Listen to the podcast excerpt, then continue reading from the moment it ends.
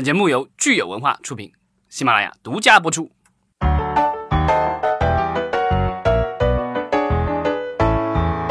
欢迎大家收听新一期的《影视观察》，我是老张，我是大米。大家好，我是石溪。如果大家追热点了的话，礼拜一肯定很兴奋，对吧？G O T，咱们其实说这个，主要是想聊聊这个 HBO 哈，嗯，呃，想聊聊 HBO 的前世今生，以及大家最近在热烈讨论的未来 HBO 可能会面临的一些境遇。《权力的游戏》可能它只是一个剧，但是为什么 HBO 会出这样的剧，而不是其他的？电视台到底 HBO 都经历了什么？在历史上它是如何呃发生发展？那我们今天这期节目是想探讨 HBO 的相关的一些事情，嗯，前世今生的一些事情。嗯，说回到这个 HBO 最早哈，它是什么时候有的这样的一个电视台？你们知道吗？这个其实要说到，就是说有线电视这个玩意儿是怎么产生的。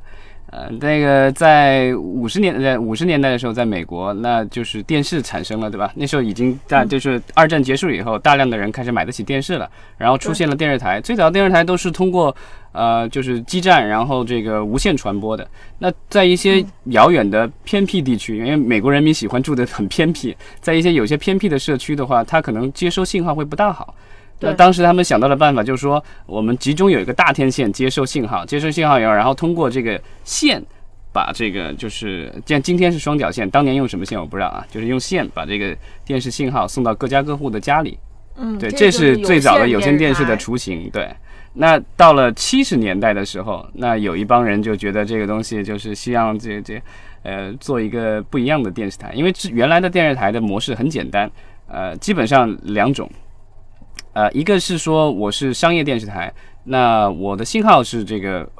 免费放出去的，但是呢，我要靠广告，因为我的节目是要钱的，包括我的无线电波发出去，我还要用电的，用设备要人员，那我我凭什么呢？就是说我会卖广告，我的节目中间插广告，这样的话我能挣钱。那还有一种的话模式的话，在世界各地其实都有，就是说政府出钱，那比如说英国的 BBC，就是说最典型的是 BBC，它就是。公共叫公共广播电台，对，然后那个钱的话，就是等于像征税一样的，就是老百姓都交了税了，然后呢，政府拨款，然后去做这个电视台。那这个的话，就是说它里面没有广告。美国其实也有这样的电视台 PBS，然后它是政府拨钱，然后另外的话有一些企业的捐赠什么之类的，那这样的都有。那在就是 HBO 的类似这样的电视台出现的话，就是另外一种模式了，就是说它兼顾两边，就是说它没有广告。但是呢，他的节目很好，所以他得收你的钱，单独收钱，向用户直接收钱，而不是说向广告商去收钱。对，HBO 其实它是呃，我们说它的历史地位啊，它其实是最老的、运营时间最久的一个有线付费频道，因为它是一九七二年。年底的时候开播，所以我们算一下，到现在应该是将近就是四十多年，将近快五十年的一个历史。嗯，一个老牌的电视台。对，它最早的时候，其实刚开始它起家的时候，呃，只是播一些老电影，因为那个时候的话，它还没有像今天一样的有原创的节目，就只是播那个院线电影，这是它的一个特点。所以它之所以叫 HBO，其实它的名字全称就是 Home Box Office，就是家庭影院。嗯。大家付了费以后，然后他每天他是一个线性电视台，是线性电视台，就是从早到晚在播节目，但是就是你不能调，反正他播什么你看什么。之后陆陆续续一直到九十年代的时候，当时我觉得也是美国的这个各种有线电视层出不穷吧。那他为了竞争，因为当时已经有录像带了，其实就是有录像带了以后，其实你说就是你一个呃电影台的话，如果你只是播老电影，那你的替代性可可替代性其实很强了，因为就是我可以去那个带录像带店租一个录像带，我就能看那个我想看的电影，而且时间上呃空间上可能也不受那个限制。那所以就是。最后的话，它也是其实跟今天的奈飞是一样的，就是说奈飞起家的时候也是只放老电影、老电视，那后来发现就是可替代性太强了，所以它就要增加自己的这个所谓的价值。那增加自己的价值就是出原创节目。那最早它就出了这个剧，一九九三年是吧？嗯，对，它一九九三年那个时候，其实我们看它的剧是。非常成功的所谓的这个原创剧集哈，是当时叫 Larry Sanders Show，这个应该是我理解它应该就是喜剧，是有这个综艺性质的喜剧。嗯，好像主角是一个综艺节目主持人，还是脱口秀主持人？我就就叫 Larry Sanders。对对对对，所以它就是一个关于呃电视主持人的电视节目。其实一九九三年的时候，HBO 还做了一次技术革新，就是它是世界上首个在一九九三年成为首个传输数字信号的电视台。所以可以看出来，就是 HBO 它其实一直也都是走在一些商业模式和技术模式尝试的前沿去做这些事情。对，而且 HBO 的话，它非常聪明，就是说，虽然美国有很多的有线电视用户，但是，呃，他要把他的那，因为他的节目，他后来的话，就是除了买电影以外，他自己也拍剧。那而且后来剧越拍越贵，一直到两千年的时候，大家如果当时。就是关注的话，那个时候在国内其实也是引起轰动了。其实当时是有史以来最贵的电视剧《兄弟连》，嗯，当时是斯皮尔伯格和汤姆汉克斯这个监监制，啊，拍了十集，然后当时好像是花了大概一亿多美元，这个已经对，然后就是完全拍出了拯救大兵瑞恩的感觉，对，当然就是。但是有十集，然后我记得当时这个剧在国内红的时候，因为那时候真是看了好多遍，刚刚开始就是那时候是正好是 DVD 的时代，就网络上看还不是那么网络点播还没有那么受欢迎。当时我就记得有很多人买那个 DVD，当然就是可能盗版的比较多。但到后来的话，美国那边后来就是。还有这个的光盘，然后蓝光 DVD 的话，在美国的亚马逊啊各个平台其实卖的都相当好，就是算是 HBO 的经典的这个迷你剧集之一，因为它这个就是只有十集。对我就是在朋友家看的。碟盘，然后看的就觉得好屌。对，其实 HBO 的很多的节目，我觉得就是大家如果就是像我们一样的这么年长的话，最早接触可能都是通过这个 DVD，对，盗盗版碟。北京天桥底下。对，其实就是我们说，从二零零零年这个兄弟连是可能是中国观众首先最早的接触到的 HBO 的这个流行剧哈。嗯。其实从基本上是九三年开始，然后一直到九七年，它中间就一直在不停的出在美国很受欢迎的剧，包括九七年的当时这个 OZ 这个片子《监狱风云》，对它开启了呃单集一小时的这个创新模式。那后来的九九年的这个《黑道家族》，其实也是这个单集一小时的这个模式的延续，而且是大获成功。所以，我们纵观所有 HBO 的这些剧呢，他们可以总结来说，它有几个可能比较重要的特点，是导致 HBO 的剧可能会比较容易流行起来。首先就是它很重视这个剧本，它很重视故事，嗯，以及就是说大家都知道的，它其实完全是以观众为上帝，因为观众是他的这个这个付钱的付钱的人，因为他不需要广告商的广告费，就是说他唯一的这个目的就是说让这个订阅订阅用户就是他的观众。能够。每个月保持付那个账单就好了。嗯，没错，所以必须得值得。嗯，当然，就是说他这个观众，其实，在早期的时候，在他的这个 HBO Family 没有开始的时候，这个观众其实大部分都是成几几乎都是成年的受众了。所以说，他为了满足成年受众的这个口呃口味，他也会在这个我们说的这个限制级方面哈，它其实是跟普通的电视台是非常不一样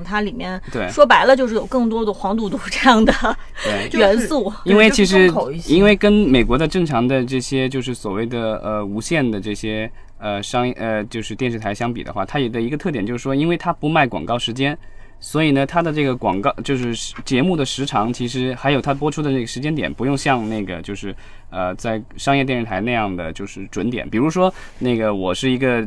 呃 ABC 或者 NBC 这样的电视台，那我这个节目，比如每天晚上每个礼拜五的晚上九点开播。然后呢，中间哪个时间点该插广告，这个都打好点了。所以它的那个整个的呃剧集，包括它的内容的话，其实就是说，它一到这个时间点，它就得有一个转折或怎么样的，然后开始进广告，然后等到观众再回来。所以它的那连那个内容都模式化了，就是说那个就更像是就是大家。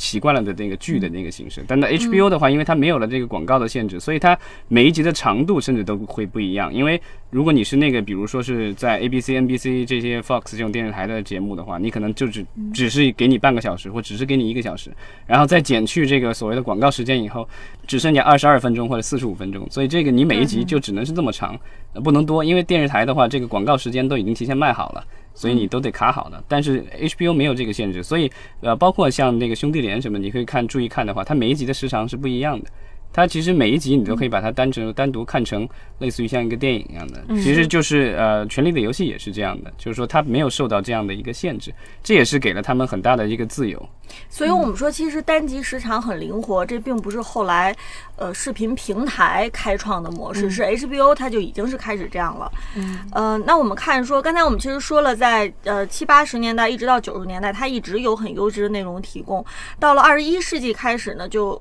更是了哈。零零年以后，我们知道有很多流行的美剧，包括《六英尺下》呀、《火线》呀，以及近几二零零八年的，不能说近几年了，二零零八年近十来年，十十来年。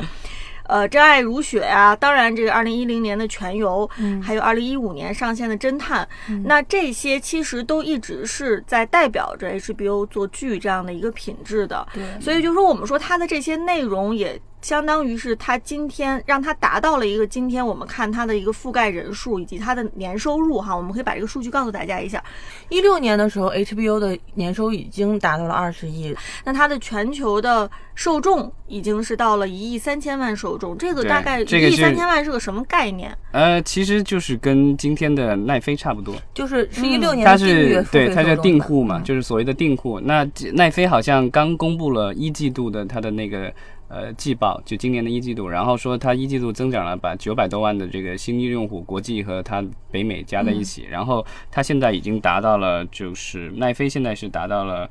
呃一亿四千万，快一亿五千万的这个用户。之前咱们聊那个美国的电影协会 MPA 的报告已经说了，就是美国的，就是现在的流媒体的订阅人数已经超过了，就是已经反超了就是有线电视订阅人数。其实就是说，HBO 的电视台的订阅用户是在跌的，但是我们可以看到，HBO 在二零一零年，也就是说二十一世纪之后，它其实一个比较大的一个动作哈，就是往我们往后捋时间线，就是二零一零年，它也是作为最早期的一波电视台开始开拓视频平台的尝试，做了 HBO Go，然后二零一五年又做了 HBO Now，然后目前 HBO Now 有两百万左右的订阅量，是大概就是。呃，他也开始进行一些流媒体的。就是布局大概是这么一个状况，对吧？对，它的那个 HBO Go 和 HBO Now 有什么区别？我去那个网站上看了一下啊，对，因为大家在这儿都买不到 HBO，所以咱们就稍微解释一下。就其实很简单，HBO Go 是最早上线的，二零一零年，它那个其实算是二零一零年，对，二零一零年，它其实算是一个就是你订阅有线电视 HBO 台的这个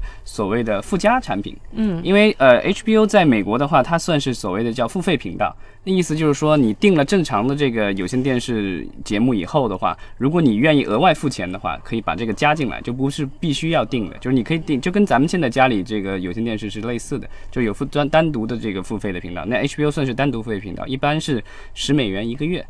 那大家当时的这个 HBO Go 的这个出来，就是说，如果你是 HBO 的有线电视的订就是订户的话，那他就送你一个等于是一个账号，你可以去这个 HBO Go 的网站上，然后可以等于是看这个点播他的节目，买一送一。对，其实是个增值服务，有点像买乐视电视送乐视，或买乐视盒子送乐视网站会员的感觉。对，但这个其实呃，它其实是你买电视，它送你网络，好像咱们还没有这个模式，对吧？嗯，不知道。呃，对，无所谓。那 HBO Now 的话出来的话，其实它这个就更像是跟 Netflix 奈飞去竞争了。因为就是之前的话，你要使用 HBO Go，你必须要有这个订了 HBO 的有线电视才可以用这个。那到了 HBO Now 的话，它就是说你可以单独纯纯数字订阅，就是说。你你你可以就是指定这个网络，那在网络端的话，其实内容上看的话，HBO 所有的这些节目你都能看，然后可以在手机上、电视上，然后电脑上、平板电脑上都可以这个在线看，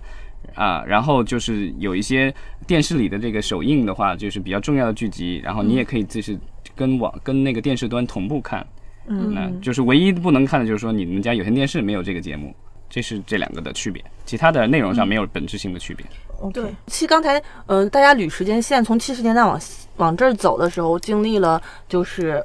呃，付费电视台的变革、技术的变革、DVD 的冲击，以及其实一零年左右就开始有流媒体的尝试。那其实 H HBO 都没怕的嘛，他都一直在最前沿的去尝试新的，包括剧集和内容创新的层面，也是自己一直是在这个行业媒体行业的前端。其实，其实我想插一嘴，就是我们看 HBO 的历史，它的确是除了内容本身以外，你会看到它的技术革新和它的尝试新的商业模式，一直都。都是走在这个行业的前沿的，对对对。所以就是说，这一点是让我在看 HBO 历史的时候，我其实没有想到的。就是我们一般人可能就是说，哦，HBO 有哪些特别特别牛的剧，对。但是其实你看到它这些剧的背后，它一定是有很强大的商业模式和技术创新去支持的。而且他就敢去做先吃螃蟹的这个人，没错。对，所以其实说白了，就是大家会有一些粉丝觉得啊，全游完结了，HBO 会不会有这个无以为继的东西，就是往下走会不会疲软？但其实我并。并不担心，因为比如说这么多年，HBO 每隔几年就会出一个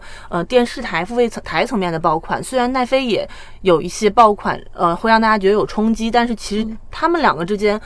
嗯，其实一直都是不相上下、不分伯仲的。但是其实关于时代华纳的这个点，给 HBO 其实在今年带来了一个非常非常大的 turning point。我觉得这个 turning point 不仅仅就是转折点，不仅仅来自于它一个。全民爆款剧集的完结，也是 HBO 一个高层时代的完结，就是因为它时代华纳在去年被一家大的技术运营商给收购了，就是。AT&T，我们的确觉得美国电话电报公司，对我们的确觉得就是现在这个时间点上，其实是一个很大的巧合。对对对，就是你看到说，哎，一个很历史上从二零一零年开始播的一个将近十年的剧，它完结了，然后正好在它完结的同时，我们看到说，现在整个行业的这个管理层面啊，它的整整个这个商业层面，其实面临着特别。大的这个变动，这个震荡，高层的震荡，HBO 内部也产生了权力的 游戏 Game of Thrones。对，所以我们就说这两个结合起来，就是会让大家产生一些以前对 HBO 没从来没有过的这种担心。对，就老张可以说一下最近发生了什么事情，都谁走了？这个就是说之前那个。呃，华纳被收购这个事情，咱们是聊过的，就是说时代华纳公司，也就是华纳影音的母公司，整个是八百多亿美元，然后卖给了美国的电话电报业的通讯巨头，呃，AT&T。那呃卖了以后的话，那 AT&T 肯定是要整合了。那首先的话，就从上到下的管理层的一个调整。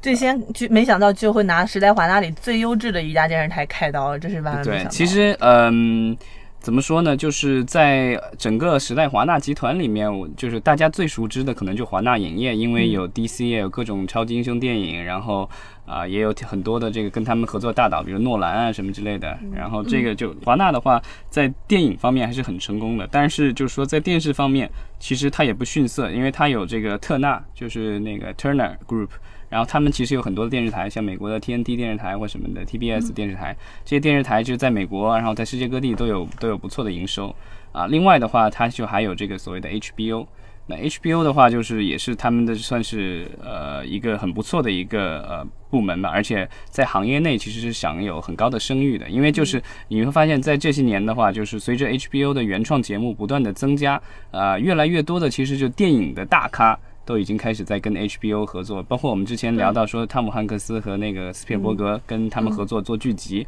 包括后来甚至有什么就是呃朱莉亚罗伯茨啊什么之类，他们不都已经开始给 HBO 做这个，就是出镜，虽然也制片，当然他们也就出镜演了，对吧？所以他其实是有一些。呃，甚至我们说是电影级别、奥斯卡级别的一些就是创作者会跟他们去合作，包括马特·达蒙什么的，好像也演过那个给他们演过这个电视电影。对，其实这些都得益于 HBO 里边的一个很重要的高管，叫做查理德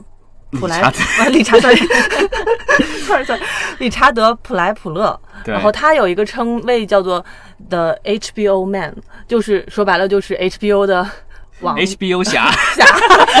就是他。真的就是他，就是他来他的时代开创了很多经典的合作商业模式和剧集嘛，包括《西部世界侦探》《权力游戏》这些被大家呃就是津津乐道的。但是其实但而但是这一次内部大换血或者大不能叫大清洗，第一个内部整合的时候，对第一个开刀的就是不到一个月的时间就就是理查德就宣布了要要辞职这件事情，而且包括 HBO 的内部的老员工们，大家一直都以 HBO 的工作可以干到退休为这样的一个企业文化，而津津乐道的时候，就是收到了一封内部信，就是鼓励大家提前退休，就大裁员，然后会给给津贴，这个会让内部产生一些比较大的震荡，就是对企业文化也产生了一些。就是冲击吧，嗯，对，这个其实就是如果大家去关注 AT&T 最近的一个举动的话，就能明白他为什么要这么做了。因为最近其实有一条新闻出来是说，呃，就是 AT&T 持有的，就是他通过这个时代华纳持有的 Hulu 的那百分之十的股，呃，百不到百分之十，百分之九点几的股份吧，他就是。卖给了，就卖回给了呼噜。对，其实那就是由迪士尼和迪士尼本来是迪士尼、福斯啊、环球的康母公司康姆卡斯特以及这个呃，它时代华纳是四家公司。然后但现在的话，因为迪士尼和福斯合并了，那迪士尼成了大股东百分之六十，然后剩下还有百分之三十是那个康姆卡斯特的，就是呃环球母公司，然后还有百不到百分之十那个是时代华纳的。那现在就是时代华纳这部分的话，AT&T 算是卖出去了。然后给出的理由，我看就是说他们要筹集资金，然后因为他们收购呃时代华纳的时候欠了大量的债，所以得得要有点现金去还债。那这个我觉得就很很容易理解了，就是说他为了收购这个行为的话，付出了大量的代价。那现在的话，正就是整合的时候，就该卖的卖，该裁的裁了。嗯，不但是它内部有很多的这个震荡和争议哈，其实在整个的这个行业里面，大家也有很多争议。因为我觉得主要的争议是来自于，呃，John Stankey 这个人物其实是呃，他是作为时代华纳的老大，他现在改名叫 Warner Media 了，或者华纳媒体了。对他其实是 HBO 的爸爸。他出来说了，说了，发表了一些言论啊，他意思是，呃，要推动 HBO 更向奈飞的这个流媒体去靠拢，去看齐。所以他的这个呃发言，其实引起了业内很多的争议哈，因为大家不知道他到底具体是通过哪些数据得出的这样的一个。结论就是 HBO 未来未来应该更向奈飞去看齐。对，因为我们看到说有一些数据公布出来说，HBO 它的营收其实这两年。基本上还是可以的，它并没有说出现很明显的下滑，而且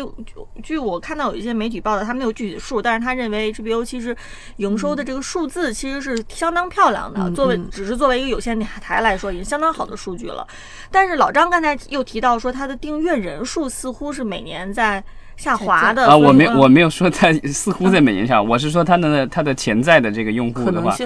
对，因为对，因为这个数据我没我没有看到，但是你想就是说整体的这个电就是有线电视的这个用户数在下降，那就是 HBO 作为一个付费电视台，它就是你必须要订了这个有线电视包以后才能把它加上去，那那样的话就是你的这个潜在的这个用户的话，其实是每年是越来越在缩小的。其实我看了一下相关新闻，我觉得冲突不在于 HBO 拒绝进行流媒体的。平台搭建，其实，在 HBO 被收购，就华纳被收购之前，HBO 我们刚才说，他已经做了自己的流媒体平台了。但最大的冲突点在于，呃，理查德并不认为变成流媒体就应该像奈飞一样大包大揽的进行内容的大量扩充。他觉得，呃，多越多越好。是非常 ridiculous，非常愚蠢的这一点和其实我觉得和新来的这些高层就是有一些比较大的冲突。但然而，AT&T 这次是强势介入哈，就是整合，把它的内部资源、内容公司都就是硬要整合到一起，然后给上面架了几个就决策层，又往上面架了几层。那其实 HBO 本身高管的这个曾经当年的那种独立自主创新的这种自由度。就变低了，没错。嗯，这个其实我觉得就是，我觉得可能也是管理理念的这个分歧。就是说，我觉得 HBO 的话，它因为就是从电视台起家的，所以呢，它从电视台呢每年能够固定得到的收入其实是挺不错的。嗯，那我觉得就是它去做这个数字平台，可能动力也没有那么大，可能也没有花那么大的精力去宣传。我们可以看到，就是我在网上能找到的，就是说 HBO Now，就是说单独的这个数字订阅的这个用户量的话，其实才几百万。嗯，对，然后它虽然它有线电视订阅订阅人数多，我看它好像北美的话，它在美国的订阅的这个人数有五千万，其实挺高的一个数字了。但是就是说，一这个数字有可能将来会跌，那它数字方面如果不涨的话，那其实将来不涨的不是很厉害，将来的话有可能会下滑的厉害。所以 AT&T 我觉得可能也是意识到，就是说面对奈飞这样的就是。呃，竞争对手的话，他得未雨绸缪。就是说，现在我们之前我们也聊了好几次了，就是华纳华纳媒体会把他旗下的这个什么 HBO 啊，然后那个华纳影业、华纳兄弟影业，然后还有他的其他电视台的所有的节目，可能整合起来打包，然后做也做一个流媒体的这个网站，其实就是为了跟类似于像迪士尼啊、苹果啊，然后还有就是奈飞、亚马逊这些流媒体网站去竞争。对，其实我觉得特别有意思的一点是说，HBO 它曾经的这个靠订阅的商业模式，其实是在各种电视台的模式里面，可能是受到奈飞直接的冲击最大的。比如说，我们可以来讲一下，其实现在有其他的电视台，比如说像 AMC 这样的电视台，大家知道 A AMC 也是出了很多很流行的剧，包括最近很火的这个 Killing Eve。对吧？杀死杀死一一夫一一一夫，还有之前的这个绝命毒呃行尸走肉绝命毒师都是 AMC 的。那 AMC 它其实本身作为电视台来说，它和 HBO 的商业模式是完全不一样的。它是走广告，是吧？它是还是有广告商的。所以其实 AMC 在当前，它反而比 HBO。要受到奈飞的冲击要小，因为它并不是奈飞直接竞争的这个对象，它不是靠订阅，所以这样一比的话，感觉就是 HBO 是腹背受敌，就是它既受到这个奈飞的直接的正面的这种竞争，它又受到像 AMC 这样的可能体量比它要小，但是一直保持着很稳定的靠广告收入这样的商业模式的电视台的竞争。嗯，那 HBO 现在其实我觉得面对竞争的话，它最强大的武器其实就是它的原创节目。因为其实你说电影啊或什么之类可以被替代的，其实挺多的。因为你可以通过租碟或者是买碟，或者是在其他流媒体网站上都可以接触到这些电影。但是就是说你有原创的剧集的话，这个可能是你在这儿独家播的。那这个就是，如果我想看的话，我可能就只能够这个每个月掏掏，那就乖乖的掏这个钱。虽然就是不是不是很多，但是，呃，对，就是这这也是每个月得掏的嘛。嗯，我猜想 HBO，嗯，他们之前可能对流媒体的策略就是认为我并不需要很多，但是我只靠我又靠我这几部精品剧的独家，我就可以稳定我流媒体平台上的这群人。对。但是，嗯，可能新的高管层认为我。光靠一两部剧去撑的风险，其实可能会比较高。比如说《全游》，如果一旦没了，大家对 HBO 的粘性会不会跌得很厉害？那么我必须是多，然后。而不是精这样的一个逻辑去做，因为就是谁对谁错是不知道嘛，因为都没有尝试。对，因为是其实双方阵营都有自己的理由。因为我听了一些，就是特别好笑，就是比如说电视台那边的，他就会说跟，因为现在其实双方要争的都是内容，内容是靠什么人？就是靠人来创造，那就是就是这些顶级的这些编剧啊、制作人，其实都是抢手货。那他们现在就是双方其实都在这个抢这些人，对吧？能那个支票肯定得越写越大。然后当然，虽然电视台那边的话，可能没有像网站。那样的就是写那么大支票了，创作者为什么还要跟他们合作呢？他会跟你说，因为我们是一个电视台，那我们这个原创的节目不是那么多，所以呢，我们会给你特别好的这个推广位。然后到时候你的这个节目能够得到尽量大的曝光，然后这样的话，你的这个节目出来的可能性就成为爆款的可能性更大一些。那不像是在奈飞上面，奈飞上面你是几乎是可能就石沉大海了。对，就你别人都听不你进去以后是跟几千上万个电影和电视剧在竞争，不止。其实我也很好奇啊，因为二符合二八定律来说，奈飞做了那么多，但其实真正能帮他支撑用户的，可能就是 top 的那几部。对，然后帮他做品牌、帮他引流的也是那几部。那么其他的那些剧作的意义是什么呢？是为了摆满货架吗？是看着好看？就跟超，就有一个逻辑说，超市里其实也有八成的产商品是不赚钱的，靠的就是那几个。就核心的卖卖场，但是他为了好看，他一定要把卖场放满。对，奈飞也好，然后现在新的这个呃华纳媒体，他想要做的事情都是就是所谓的用户粘性。那用户粘性就是说，就像你之前刷那个抖音刷什么样的，就是你不断有内容，你管它是什么内容，只要是有内容，然后用户愿意去点就可以了。嗯，所以他必须保证他的这个就是他的这个库在这待着。对，就是一部还可以看别的。对啊，就是那个奈飞上有一个特别有意思的功能，就是你其实不用选你。比如说看完一个剧的话，你不用再选下一部的这个剧，它自己会就是自动判断你可能会对某个有剧有兴趣，然后只要你不点的话，它就自动开始帮你播那个了，就接着开始播了。就是你看完一整部剧的话，就下一步它就是连上了。那么其实逻辑上真的就是它的这个用户消费的，就是运营体，就是运营的那个基因其实是不一样的。可能 HBO 传统电视台的这群人，他们嗯想的是纯做内容。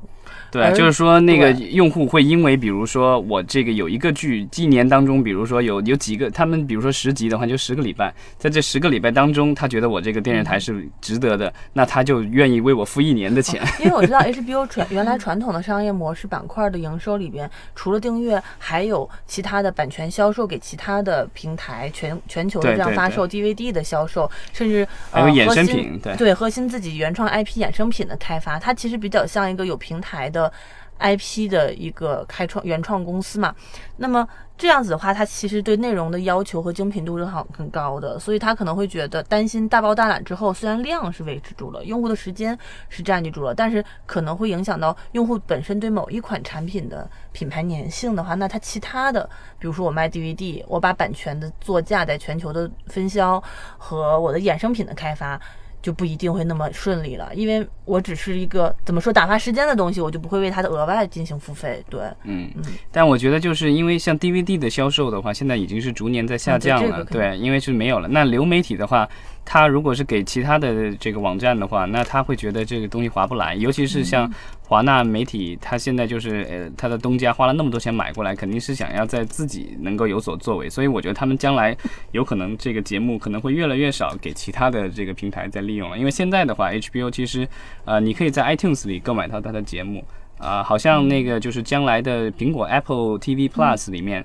好像也会有 HBO 的节目，你可以单独的这个加钱然后订阅啊。另外的话，就是在呃像亚马逊的那个平台上，Prime 的平台上，其实你每个月加一点钱，也可以有这个 HBO 的这些节目可以看得到。那也许将来就是华纳自己的没这个，就是它的这个平台上线了以后，也许 HBO 的这种节目给出去的可能性就越来越小了。嗯，说来说去吧，就是总之。今年大家在关注这个全游的这个这么一个全球爆款的剧完结的同时，我觉得也可以多多的关注，哎，HBO 接下来会有什么热门的剧集，以及它的这些剧集的内容方面、数量方面会不会产生一个比较明显的一个变化？对。最后就是，如果我们观众朋友对 HBO 接下来的哪些剧集特别期待的，也可以给我们留言。嗯，对。然后就是 HBO 的话，现在《守望者》。大米已经迫不及待的告诉我们，他最期待的 HBO 对守望者，这个也是来自于 DC 超级英雄，包括西部世界也没有完结，然后侦探我也蛮期待他会继续往下做下去的。对，这些都不重要。还有硅谷也没有完结，这些都不重要，重要的是《权力的游戏》的前传已经在拍了，对吧？所以呢，就是《权力游戏》的大电影是不是 HBO 在操盘吧？嗯，暂时没有大电影的计划，但是它的前传以及 HBO 电影版有。我看到新闻，这个我们可以再考证一下啊。但是如果如果观众 听众们，我怎么有印象？难道是我做梦梦到的吗？呃，太期望了。梦想一定要有，万一有一天成真。在那个全游的前，就是衍生衍生戏那个续集是是在计划中，这个我知道。对，但是你说到 HBO 的电影，我就跟你讲一下当年我的这个切身经历啊。HBO 我先看过最早的一个剧，可能就是《欲望都市》，那是我第一个看到就是有露点镜头的电视剧啊。当时我很震惊，电视剧也可以露点，因为以前。我只知道电影可以，后来那个就是这个剧集终结了很久以后，结果他居然拍了大电影版。但是非常之尴尬的就是，本来那个剧基本上是讲性和爱的，然后这是那几个大妈，就是我我我我我我不好意思说这个大妈就是分就是已经人到中年了，结果还在这个大荧幕上谈情说爱，让我非常之尴尬。这个出来的时间不不大不大好。那我希望这个就是如果全游当年要如果要拍的话，别把演员们都熬得太老了，不然会很尴尬的。典型政治不正确的言论。好吧，你删了那段好了。好那我们今天就聊到这儿。哎好谢谢大家。谢谢大家。